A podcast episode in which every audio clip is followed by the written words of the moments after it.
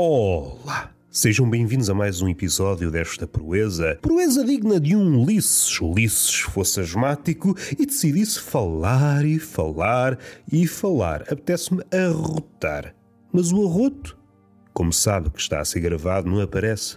É um arroto tímido que vai esperar pacientemente, mas porventura atravancando-me aqui a beleza da língua, atravancando-me os vocábulos.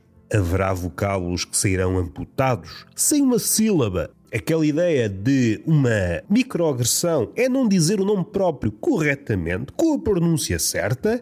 Será que podemos inventar uma nova coisa que é a nanoagressão? O Roberto, é pá, tu pronunciaste o meu nome incorretamente. Ofendo-me. Mais propriamente, vamos ser científicos no capítulo da ofensa, é uma micro-ofensa. Eu sinto-me micro-ofendido.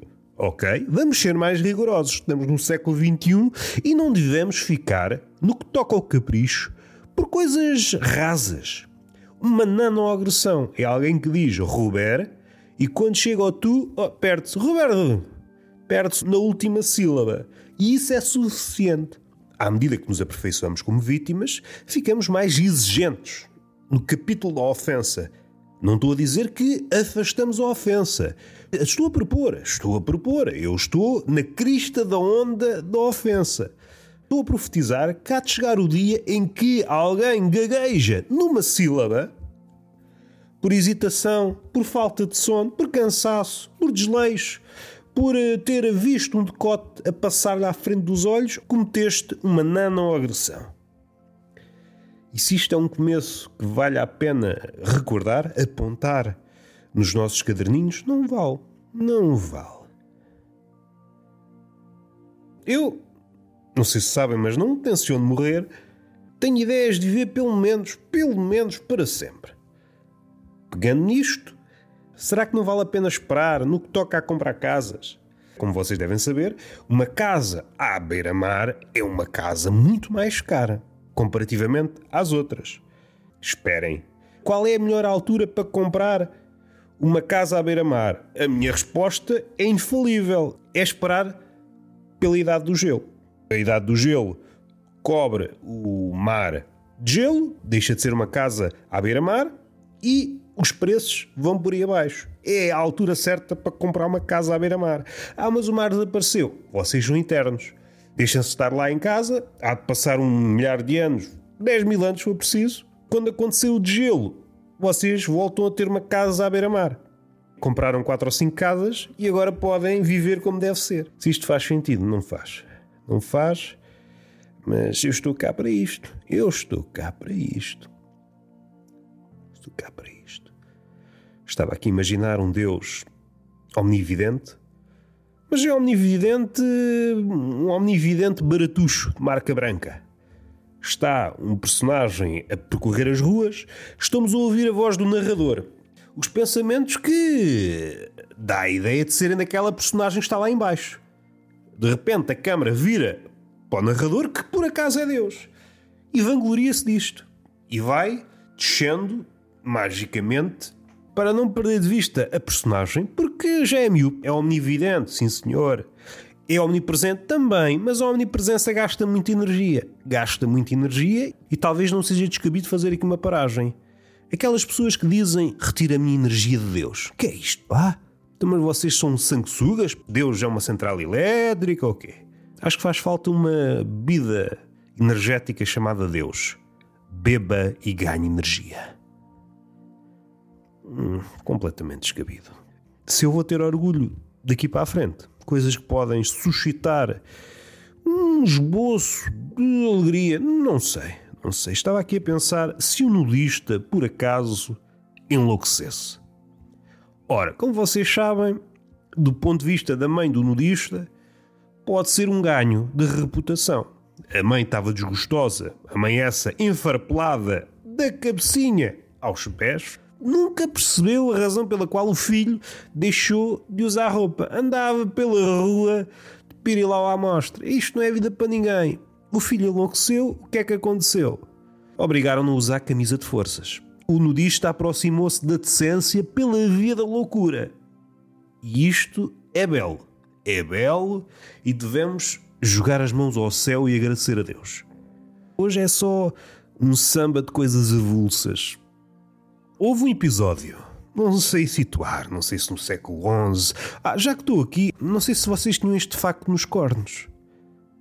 Os vikings invadiram Lisboa. Mas quando é que eles invadiram Lisboa? Quando é que foi? Invadiram, e até custa dizer que estou, estou com o nariz todo entupido. Nhanha!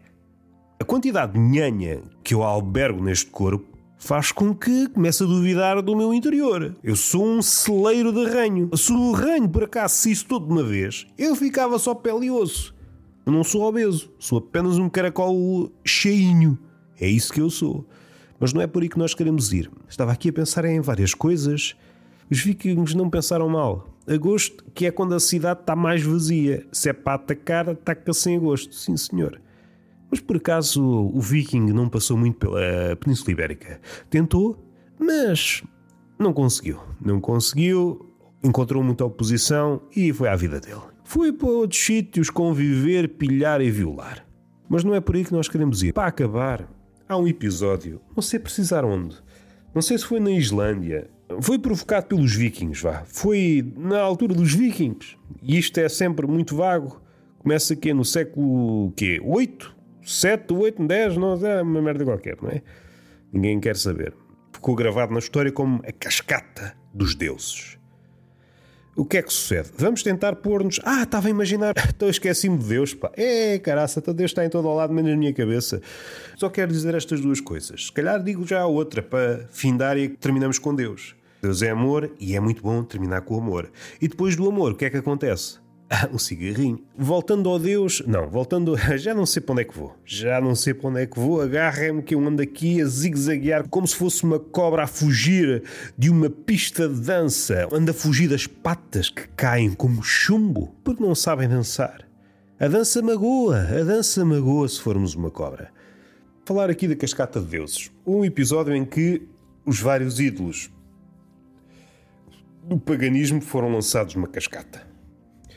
Estou a imaginar-me ao pé dessa cascata d'água e ver que muitos ídolos, muitas estátuas de antigos deuses a serem lançados. Isto é bonito. Olha, o que é que vamos fazer hoje? Ah, tenho um plano.